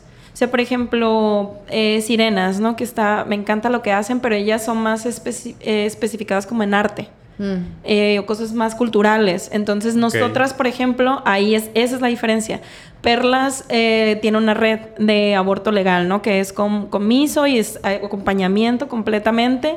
Eh, pues ahora está el tema de que ya se despenalizó lo del aborto, pero en realidad no. En la realidad y en la práctica no es como que tú puedas ir y, y que te ofrezcan, ¿no? El, el servicio. O sea, no es, no es fácil. No es como que yo voy a ir ahorita el día de mañana al Sharp o a Clínica del Mar o donde sea y Bueno, ¿sabes tal vez en las privadas sí, pero en lo público En lo no. público no. En lo público te lo siguen negando. Ajá. Cuando ya debería de ser un derecho, ¿no? Para cualquier mujer. Y, y bueno, nosotros lo que hacemos es eso, porque incluso se vive mucha violencia cuando una mujer decide abortar, ¿no? Entonces hay una red donde no se juzga, no nada, se le hace el acompañamiento. Hay otra red eh, que tenemos que, pues afortunadamente a Perlas se nos acercan pues profesionistas que dicen, oye, yo tengo este servicio, soy psicóloga, entonces si viene alguien por parte de Perlas, pues le vamos a hacer un, un cobro diferente, ¿no? También pues hacen un examen socioeconómico, obviamente. Eh, pues está esa red también, ¿no? De psicólogas. Eh, está la asesoría legal. No hay abogadas, desafortunadamente. Si alguien nos está escuchando que quiera ser la abogada o formar parte de la red, porque yo estoy encargada de esa parte, como de la asesoría legal, de canalizar o decir, oye, ¿sabes qué? Eh, pues esto tiene, tienes que ir a fiscalía o tienes que ir al segundo piso de la unidad administrativa, porque nunca nadie, o sea, no, no nos han educado para esta cultura de la legalidad y de saber dónde denunciar o cómo. Sí, Entonces, pues yo me encargo de esa parte. Me encargo de esa parte de, Eh, no sé, me han tocado a mí casos de, oye, ¿sabes qué? Mis nudes las están circulando, entonces pues no sé qué hacer y ya les digo como, eh, bueno, mira, lo primero que tienes que hacer es tomar screenshot de todas esas cosas o poder guardar eh, la persona que te está amenazando o las pruebas. Todas las pruebas digitales que puedas tener te van a pedir una USB. Es otra cosa que uno llega y dice, bueno, buenas tardes, quiero denunciar, pero pues no traes nada y saber que tienes que llevar tu USB, que la vas a perder, que no te la van a regresar. y, y, que pues vas a estar ahí todo el día, ¿no? O sea, incluso a mí me ha tocado acompañar y pues tener que llevar agua, comida, o sea, es un proceso bien largo, bien cansado. Que bueno, no tenemos abogadas, ojalá se pudiera para que llevaran el caso pues de principio a fin y pues desgraciadamente el sistema está muy jodido en ese sentido. Entonces tienes que estar ahí, ¿no? Como picoteando y si no tienes un abogado pues no te toman en serio y bueno, un montón de ¿Cómo se llama esta ley que, protege? Se me olvidó, se me fue el nombre. La eh, ley Olimpia. Ah, la ley Olimpia. De las, las nuts, ¿no? Y ya ha habido gente juzgada, ¿verdad? O sea, ya ha habido Sí, pero no en Sinaloa. Sí, en Sinaloa no, en México sí. Sí, en Sinaloa la verdad que el código penal todavía. Creo que ahorita lo quieren modificar con la agenda morada, un rollo así traen, que suena muy bien, pero no sabemos cómo funciona en la práctica. Y eh, bueno, también en Perlas lo que se hace, sí hay una parte cultural y artística. Eh, hacemos a veces eh, fiestas como de exposiciones o para difundir el trabajo de mujeres artistas locales. Y pues se hacen conversatorios de violencia de género, como dar herramientas de cómo identificar ciertas violencias. O... Sí, es lo que te iba a decir, como que se me hace bien importante el tema de, de educación y el de poder ir a hablar, porque luego, bueno, no sé, te pasa algo y lo platicas con tus amigas, pero vives en el mismo contexto y nadie te saca de, de donde estabas, pues, ¿no? Entonces como existe este espacio donde tú puedas ir a hablar y... Sí existe, pero no es fijo. O sea, lo hacemos, por ejemplo, en octubre. por favor, vayan todos. en octubre eh, vamos a hacer una FEMPARI, así le llamamos. Y prácticamente a veces cobramos un cover porque lo que hacen Perlas también es que esos son donativos. Entonces, todo eso que recabamos lo llevamos ya sea a familias de desaparecidos o familias de que tuvieron que salir de su casa por violencia en la sierra. O también hace poco hicimos una colecta de higiene menstrual que pues como que donamos, más bien eh, recopilamos todos estos artículos de toallas femeninas o tampones y se los llevamos a mujeres migrantes. Mm. Porque creo que lo que menos tienen es eso. De hecho, en el refugio de migrantes lo que más hay es ropa. Pero no se piensa en las mujeres que pues, menstruan y que no tienen como en medio de la nada, en, o sea, en, la, en el tren, en medio de la nada, trepada sin nada que ponerte, pues claro, también. es cierto. Oye, y en el aspecto legal, ahorita que dijiste esto, eh, ¿hay alguna como oficina en específico en la que la gente se pueda acercar. Como a nivel de gobierno. Como a nivel de ah. gobierno, aquí en Sinaloa. Para lo legal, sí. O sea, por ejemplo, ahorita que no tenemos nosotras abogadas, yo siempre canalizo al Instituto de la Mujer. Que está enfrente de la Plaza de la República y por la Catedral, en el segundo piso. Y ahí ellos dan, por ejemplo, asesoría jurídica, eh, eh, también psicológica, gratuita. Y pues también te ayudan como en estos temas legales de, pensión alimenticia, de cómo hacerlo de la custodia, todo este rollo. Y hay otro lugar que se llama CAVI, que ellos lo que hacen es igual terapia psicológica, asesoría legal, pero tienen una casa de máxima seguridad en donde te ofrecen el asilo, creo que es por tres meses te desconectan, pero son en situaciones de violencia extrema, de que ya van a ir a matarte, pues. Tienes que salir de tu casa urgentemente. Okay. Eh, sí, esos son los lugares. Ahorita se está luchando porque se construyó un albergue, creo que lo van a terminar este año al parecer, por parte del gobierno, ¿no? Eh, no sé dónde va a estar porque todavía no sé, no sé bien cómo está el proyecto, pero se busca que haya un albergue. Sería para luego invitar a alguien de, gobierno para platicar de esos temas y, que nos Sí, de hecho tú trabajas un poco más, en... Trabajo en el nombre más largo. Ya sé. En el Centro Estatal de Prevención de Violencia de... y Participación Ciudadana. Pero eh, sí, o sea, por eso me entero de ciertas cosas y por eso estoy como más empapada en, oigan, se va a aprobar esto en el Congreso, o oigan, está esto por aquí, ¿no? o así, soy la más que anda ahí por todos lados. Pero... A Pues nivel, sí he escuchado que van a hacer el albergue. a nivel Sinaloa, ¿cómo estamos en estos temas? Híjole, bien triste. El panorama es muy triste porque en Sinaloa, pues hay como, o sea, está Nabolato, ah, Ahome, Culiacán, Mazatlán, sí. O sea, hay cuatro municipios con la alerta de género. Cuatro. Cuatro, ajá. Eh, ¿Qué Maz- significa tener Mazatlán una de ellos. alerta de género? Eh, alerta de género es cuando por el índice de población eh, y el número de delitos cometidos hacia las mujeres es muy, muy alto. Ok. Entonces son como los focos rojos que hay en la República como para saber que, ah, ok, ahí la violencia contra las mujeres está muy fuerte, hay que hacer algo para, para disminuirlo, ¿no? Y en general, si lo vemos en la población, o sea, por ejemplo, comparado con otros estados, Pues es que Sinaloa sí es de los estados más más altos. altos, ¿eh? en violencia de género Sí. y familiar, sí. Sobre todo porque Sinaloa, pues ya ven que, digo, todo México, pero Sinaloa como que tenemos mucho esta cultura del narco y ese rollo y es un- una cul- pues subcultura como muy cargada de machismo y de mucha violencia. Entonces, bueno, por ese lado, Sinaloa. Eh, y sí, o sea, también el tema de desapariciones en Sinaloa está gravísimo. Eh, pues sí, tenemos, tenemos mucho, mucho trabajo que hacer en ese sentido en Sinaloa. Y me comentabas que sí notabas como una diferencia, ¿no? Como de años anteriores a ahora, como si sientes es que un poquito... noto, y algo que yo aplaudo en ese sentido, es que, por ejemplo, en la Secretaría de Mujeres llegó una activista.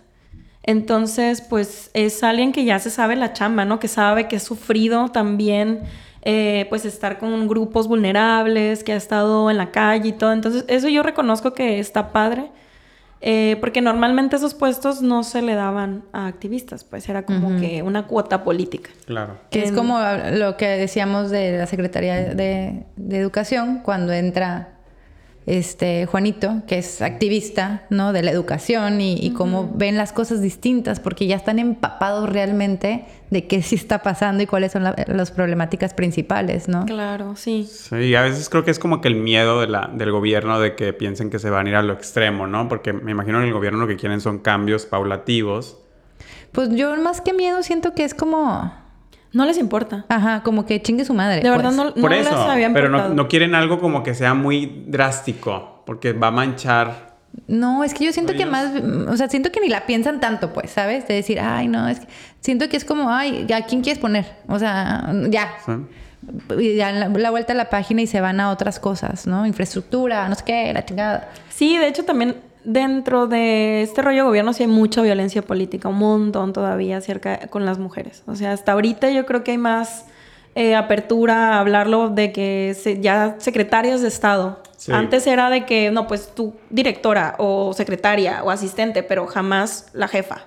Oye, sí, eso lo hemos estado viendo mucho. O sea, muchos conocidos de nosotros ahorita están en gobierno mujeres, ¿no? Que años pasados o sexenios pasados no nos había tocado, ¿no? Secretaría de Turismo, eh, varios puestos abajo de Secretaría de Turismo son como que mujeres. Eso se me hace muy padre porque al final del día brindan otra visión, ¿no? Desde otra trinchera que el hombre no la está viendo. Sí, claro, y aparte, pues sí, o sea, toda esta cuota política, o sea, a mí me parece, no sé, yo me acuerdo cuando decían 50% mujeres, 50% Ah, de la hombres. cuota de género. Y que el argumento era, pero ¿y si no son buenas y nomás las van a poner por ser mujeres? ¿No? Ajá. Era como, Ah. A ver. La- los típicos argumentos de que a, ¿a poco le vas a dar a una mujer el- el- el- la batuta o, o el- o la fuerza. Imagínate cuando esté en sus días, ¿sabes? Ese tipo de comentarios. Sí, ajá. qué ¿Cómo, cómo- cómo va? ¿Cómo va? Güey, pues sí, es lo mismo con el, los estúpidos o, o personas que hemos tenido de presidentes o no sé. O sea, sí, o que sea, sabes tampoco que ser hombre estás- te hace apto, pues, Claro, para, para llevar, ¿no? Hemos visto presidentes de los países más importantes del mundo que son cero aptos, ¿no? Sí, y, y bueno, en ese sentido, creo que sí hay un avance. Ahí va, ahí va un poquito, pero siento que va empezando. Siento que apenas va. Sí, yo creo que, digo, en, en- en estos temas, eh, no verlo como algo, estamos en medio de un proceso, ¿no? Que quién sabe si nosotros vayamos a ver el resultado. Claro. Y por eso siento la importancia de si, si, si no te vas a involucrar tanto como para formar parte de un colectivo o de una asociación, eh, sí empezar a hacer cambios eh, como desde tu núcleo. Porque, decías, ajá, Sí. porque es la única manera en la que hoy en día podemos votar, es la única manera en la que hoy en día podemos usar pantalón, es la única manera en la que hoy en día las mujeres podemos hacer lo que estamos haciendo hoy, ¿no? Gracias a, todo este feminismo que, que se ha venido trabajando desde siempre y, y, que va a seguir porque pues la cosa sigue estando muy dispareja, la cosa sigue estando muy fea. Siento que no sé si es mucho más fea que antes o simplemente es que ya como. Yo creo que ya lo estamos poniendo en la mesa. Ajá, como se está ya poniendo en la mesa, ya se está hablando, ya se está viendo, ya. O sea, el tema de las redes sociales, cómo ha sido importante para todo este movimiento, ¿no? El, el poder darle, ¿cómo se llama? Visibilidad a, a los problemas. Entonces, eh, ¿Qué casos son así como los que a ustedes más les llegan que las buscan ahí en el colectivo? De hecho, los casos, bueno, hay muchísimos casos buscando ayuda de, oye, estoy embarazada y pues, híjole, o sea, situaciones de violencia muy feas que dices, ah, ok, no te preocupes, todo bien, te voy a canalizar a la red, ¿no? Pero eh, también hay muchísimos casos de, de personas que no tienen justicia por ningún lado. Porque incluso yo también estaba antes en esta postura de, o sea, sí, muy padre, pero ¿por qué no has denunciado, no? Hace muchos años. Y ahora que estoy en Perlas, eso me cambió el chip completamente porque te das cuenta de que hay gente que tiene hasta procesos legales de años, que invirtieron miles de pesos, tiempo, energía y no han tenido justicia. Y esos son los casos que más nos llegan y que Perlas en ese sentido también ayuda. Eh, visibilizamos los casos, o sea, los, los ponemos ahí y mínimo es como, oye, pues no tuviste justicia y todo el sistema estuvo en contra de ti, todo lo que sufriste todos esos años, pues mínimo ponerlo en la mesa y decir, por ejemplo, este caso de, de abusadores o de parejas súper violentas o de hombres que pues ni dan la pensión alimenticia, o sea, perlas y es como miren, aquí está fulanito, este es el nombre y pues es lo único, o sea, al final de cuentas creo que es lo único que nos quedó para decir, pues algo tenemos que hacer, ¿no? O sea, no se puede, no nos vamos a quedar con los brazos cruzados. Y pues mucha gente es como, ay, sí, pierlas donde cancelan nombres y funean gente, pero no se trata de eso, o sea, obviamente nuestro rollo es, le creemos totalmente a quien haya vivido una situación de violencia. No nos ha tocado, afortunadamente, más que una vez, una chica que dijo, oigan, eh, están subiendo o sea, era como un caso de que su, su pareja o expareja algo hizo, pero también como que venía una, una, foto de ella, un comentario de ella, ¿no? Entonces ella sola nos dijo como, por favor lo pueden eliminar, no, no es verdad o no quiero que se me ligue con esa persona y eliminar completamente, ¿no? Pero nunca nos ha sucedido que digan que no es verdad lo que estamos poniendo. Entonces, porque luego hay estas cosas de, pero ¿cómo suben todo? Y, ni se ponen a investigar, ¿no? Y yo, a ver, pues no soy la fiscalía, o sea, yo voy a subirlo y yo les creo completamente, ¿no? Es, es, el lema de Perlas. ¿Y esa gente se acerca a ti? O sea, por ejemplo, te mandan un mensaje. Me mando un mensaje a, a, las redes sociales. Es anónimo completamente, o sea, solo las que administramos las redes sabemos quiénes son, pero pues nunca ha habido fuga de información ni nada de eso. Claro. Eh, se sube anónimamente y, y, pues se expone, se expone el caso, ¿no? Y lo más eh, como bueno que yo he visto en ese sentido es que cuando una mujer habla y expone, salen otras 20. Claro. Que no se animaban o que igual pensaban como, es que solo me pasó a mí, entonces ¿para qué hago pancho, no? O ¿para qué hago tanto rollo? Y al final te das cuenta que eso es increíble. Cuando subes a un abusador, salen 20 porque pues los abusadores son, son seriales, pues. Entonces siempre están buscando a quién van a, a abusar. Ajá. Entonces, pues... O sea, como 20 otras víctimas que dicen yo también, yo también. Sí, o sea, es sorprendente a veces como con una que alce la voz salen otras eh, cinco o diez o que dicen, oye, a mí también me pasó. Por eso siempre es bien importante de que alza la voz porque siempre va a haber alguien más. Sí, y, y, lo cabrón es eso. Y se hace incluso como manera de prevención, ¿no? De, bueno, si lo ven en la calle o tú, por lo menos ya sabes, tienes esta información para ver si quieres relacionarte con esa persona. claro. Ya bajo tu propia responsabilidad, ¿no? Pero pues sí, Perlas también recibe muchos mensajes de ese tipo de abusadores o de acosadores.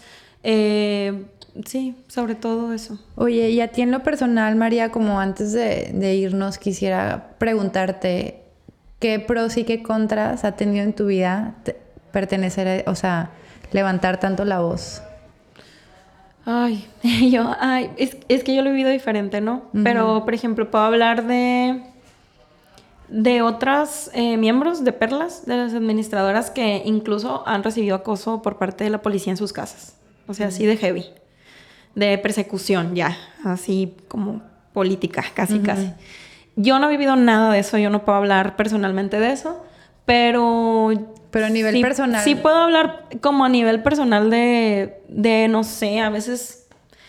Híjole, yo me acuerdo que antes yo no tenía este límite entre perlas en mi vida personal. O sea, yo todo el tiempo estaba disponible. Recibía llamadas a las 2 de la mañana y yo tenía que ir a trabajar al día siguiente a las 8. O sea, como creo que lo más duro para mí ha sido eso, como separar y también tener autocuidado, porque al final eres como, tuve que aprender mucho del, tengo que estar bien para poder ayudar o poder apoyar, porque si no, pues cómo. Y de hecho a mí me, yo tuve ataques de ansiedad, crisis así de llanto, de depresión, pues ves casos bien feos, muy fuertes y a veces es una injusticia, no, o sea, una, frustración de no poder hacer más. Y pues tuve que, que trabajar mucho esa parte en terapia. Como... es que sí me imagino, por ejemplo, ahorita que dijiste las horas de las llamadas, imagínate recibir una llamada a las 10 de la noche, que ya estás en tu casa, estás a punto de dormirte, ya estás como que en tu momento de paz y de seguridad, y que te llegue un tema súper heavy, pesado te vas a dormir con eso en tu corazón y en tu cabeza. No, hace, dos días, hace mucho no me pasaba, pero hace dos días me, me pidieron una entrevista de la última mujer, no sé si supieron el caso, de una mujer que apareció aquí en la Marina. Eh, flotando su cuerpo. Ah, era mujer, supe, sí. no supe al final si era eh, En un fraccionamiento privado, o sea, estaba el caso así como bien de que qué onda, ¿no? O sea, en un fraccionamiento privado, una mujer eh, estaba flotando el cuerpo y nada más lo taparon como con una cobija y le pusieron unas piedras, pero pues el cuerpo terminó flotando y lo fue hace días, eso fue hace días. Eh, entonces, pues obviamente como una, una, periodista me dice, oye, necesito la opinión, ¿no? Y eran como las 11 de la noche, yo me estaba lavando los dientes ya. Pues ese día me dormí hasta las 4 y media de la mañana. O sea, no, no pude ya dormir porque pues obviamente te quedas dándole, vueltas. Y, y, pues sí, situaciones así más de salud mental. Como que eso para mí ha sido lo más difícil. Sí, lo de salud como que tu, tu, tu, forma de desestrés, de poder soltar ese tipo de cosas y canalizarlo hacia otro lado, ¿no? Sí, y sí, marcar la línea de, ok, yo me tengo que cuidar, entonces a las 10 se apaga el cel y hasta mañana vemos el caso, ¿no? Porque aparte pues nada que puedo hacer a esta hora, así. Exacto. Pero puedo hablar como por las de perlas que todas somos así. O sea, todas somos como queremos poder hacer más. Entonces todas nos quedamos como con ese rollo de, de, híjole, es que no me puedo desprender. O sea, es muy difícil desprenderme de esa parte. Eso es como que lo más difícil. Pero eh, creo que los pros ha sido esto que les digo, como de esa sensación de, wow, somos un montón. Y cosas que dices, a huevo que se pudo y mira, lo logré. Y yo creo que también el, la hermandad, como el sentirte que no estás sola. El no estás sola, yo a veces lo decía y como que no lo sentía y no sé, era como una frase más, pero de verdad no saben lo importante que es cuando estás en un espacio de puras mujeres hablando de temas de violación, de abuso sexual o, de abuso psicológico y que todas digan, güey, no mames, me hiciste darme cuenta que no estaba loca. Mm. Y eso es como, wow. Para mí es lo más hermoso que me ha tocado, ¿no? Como el decir, ah, no, no estoy loca, pues. O sea, porque yo siempre dudé de, incluso hasta de mi, de mi cordura, ¿no? como, Y ya cuando dices, claro, no estoy sola, no lo estoy imaginando, esto es válido completamente y ok, ajá, ya. Eso es, eso es como que ese apapacho a mí es lo más bonito que se me ha quedado. Sí, justo por ahí iba, iba mi pregunta, porque luego vemos como estos, estos colectivos como un ente, ¿no? Que ahí está siempre poderoso y fuego ardiendo. Defendiendo, ¿ya? Pero digo, y hay, hay personas Sí, y creo- están creo viendo que- casos bien culeros Y todos creo los que días. eso se le olvida mucho a las personas, ¿eh? Sí. Eh, porque hay casos de repente, no sé, por la redacción y por cómo escriben y, y nos piden ser todopoderosas, Ajá. pues. Y hay situaciones que digo, pero esto no, o sea, Perlas no hace eso, ¿no? O sea, como Perlas, eh, te podemos ayudar en ciertas cosas, pero pues tampoco es como que te vamos a regresar tu trabajo porque te corrieron, porque, o sea, eso no, no lo hacemos. Sí, les encantaría tener ese poder. pero Claro, pues, pero no lo tenemos. Ajá. Y es eso, o sea, como humanizar el movimiento y decir, pues a veces no te puedo atender, no porque Perlas valga más, sino porque pues estoy en medio de una crisis de ansiedad y tengo que terapia, ¿no? O Sí. sea, Claro. Y al final del día dijiste que ahorita ¿cuántas son ustedes? somos nueve. Son nueve. O sea, imagínate Y- el, mil hay- de hay mensajes alguien- que recibes. O sea, ahorita me dices que hay alguien que está con parálisis del estrés y, o sea, como que... Sí, la chica de red de, de aborto y, y de las que está con las madres de desaparecidos, ella ahorita tiene un derrame en el ojo y parálisis así de medio. Y son esas cosas que creo que casi no hablamos, los movimientos y casi no hablamos los colectivos, pero pues son cosas bien cabronas que, que nadie al final de cuentas sabe que estás viviendo. Claro. Y, y es la parte del activismo como la parte fea del activismo. Sí. No, pues sí, si hay gente o mujeres que nos estén escuchando aquí el día de hoy, ojalá que alguien que, o abogadas que se quieran unir, este, lo que sea para aligerar la carga. También desde terapeutas, porque si estuviera padre que dentro de tu mismo grupo ustedes pudieran tener terapia para que puedas como que canalizar esa misma energía negativa que estás viviendo todos los días o ese estrés.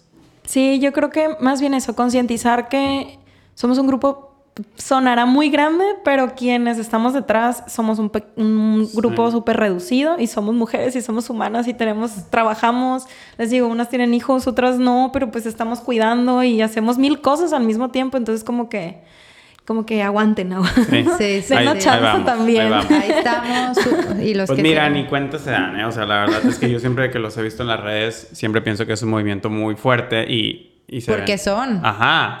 Y pero no das esa impresión, pues, de que, ay, andamos batallando con esto, no me... No, para nada. Al contrario, cuando no nos contestaban, yo pensé de que andan en frega con mil cosas, ¿no? O sea, Ajá. pues, imagínate cuántos mensajes han de recibir. Sí, no, sí, la verdad es una locura, no saben la locura que a Oye, veces... pues estuvo padrísima la plática contigo. La verdad es que me gustaría que durara horas y horas y Ya horas. sé, tanto. Eh, me llevo muchas cosas. Este, mucho aprendizaje me dejó esta plática, me encantó.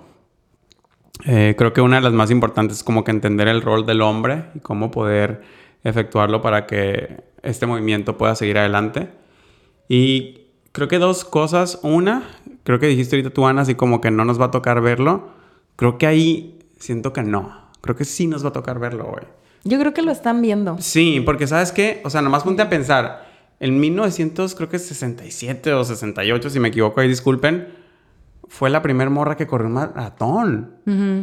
O sea, puedes entenderlo. Esto fue hace nada. La taclearon Hace nada fue esto. para sacarla. ¿no? O sea, mi papá estaba vivo, mi mamá estaba viva, ¿no? Mi- o sea, ¿sabes? Entonces, yo creo que lo que nos hace falta realmente es como que estas mujeres valientes, como esta señora, no me acuerdo cómo se llama, que fue la primera en hacerlo, que sigan haciendo ese tipo de cosas, ¿no? A lo mejor la- ahora la siguiente mujer es de que llegara a tu chamba y de que no me voy a mover de aquí hasta que me pagues lo mismo que gana este hombre, porque yo hago la misma chamba que él, o a lo mejor hasta la hago mejor, ¿no? Entonces, como que siento que hace falta eso, más que nada, ¿no? Y Es que es, es- bien complejo porque ahorita, ¿quién te respalda?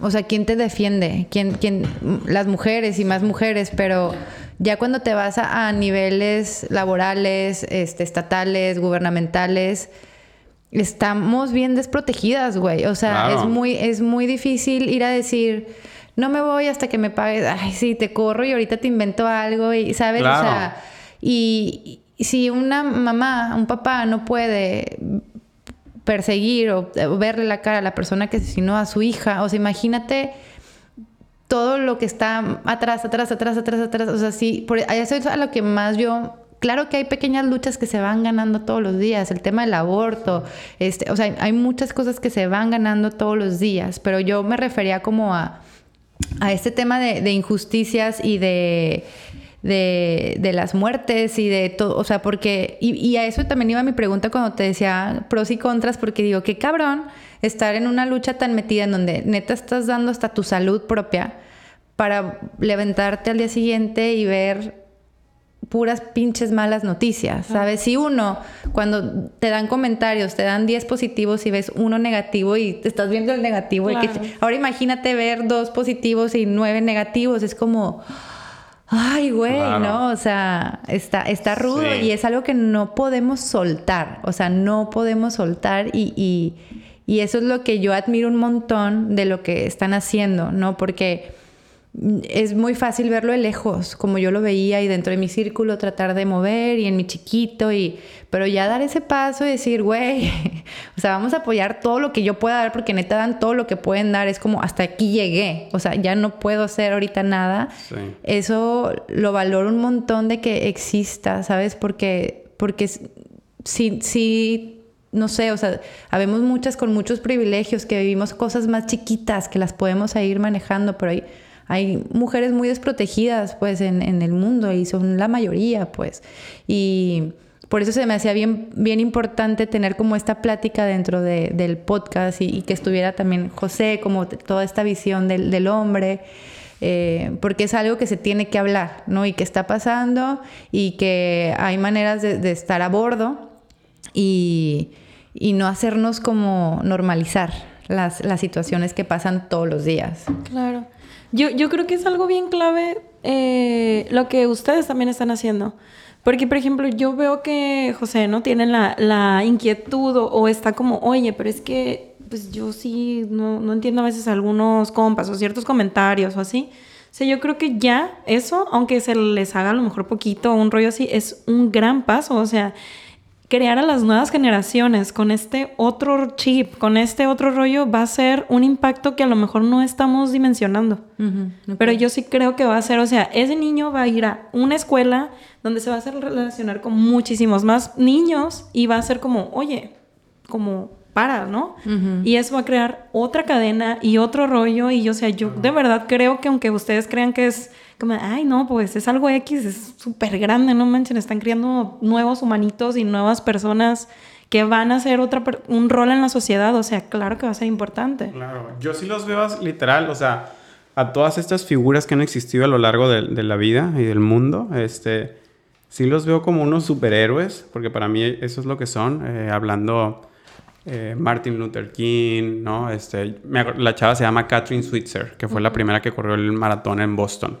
O sea, ella, ¿no? Imagínate que ella no hubiera existido o que no hubiera tenido esos papás. ¿En qué momento hubiera sucedido? En 1967 se hubiera ido a 1990 y a lo mejor tú apenas estuvieras empezando a usar el, bikini completo y no lo usaras, o sea, en dos partes, ¿sabes? O sea, eso para mí se me hace que es como que la chamba eh, la personalidad de la persona que se volvió superhéroe, pero también de los papás, ¿no? Entonces como que sí siento yo que es como que un colectivo en el que ayuda a que estas personas sean súper fuertes para que hagan esto, porque no cualquiera puede hacer lo que ellos hacen, ¿no? O sea, imagínate el valor que requirió de esta mujer al hacer eso en ese momento. ¿No? Sí, totalmente. O sea, en el año en el que vivía, las creencias que había y todo, y que lo hubiera hecho eso, ¿no? O sea, siento yo para mí que ella sí tiene mucho mérito y, y, y que va a seguir habiendo estas mujeres. O sea, de seguro. Es que las hay. Sí. O sea, las hay, como que yo digo, sí, ella, sí, pero ¿cuántas mamás no están ahorita buscando sus hijos? O sea, las hay, las hay, están ahí, pues. Y, y sí son importantes las figuras que destacan y las figuras que destacan sin gente que las siga, pues no destacarían, no estarían solas. Entonces, volvemos, lo importante es el colectivo, el colectivo, entre que, que seamos más y más y más y nos sumemos. Y, y sí tienes toda la razón, aunque estemos haciendo cosas que yo pienso que son chiquitas, no lo son. No lo son. sí tienen un impacto así como olita, ¿no? Se va expandiendo. Entonces, tienes toda la razón. Sí, y aparte creo que, bueno, los tres que estamos aquí sentados en la mesa, eh, pues hemos cortado de alguna manera, ¿no? Como lo que yo les digo de mi familia. O tú que estás ejerciendo otro rollo con tu paternidad, muy diferente a la que fue tu papá o tu mamá o todo ese rollo. Igual tú, o sea, creo que ya con eso hay un, un cambio, o sea, no será esta lucha así que ustedes digan, pero yo creo que es, es muy importante. O sea, ya se va a ir rompiendo. Claro. Algo que, que estaba ahí en...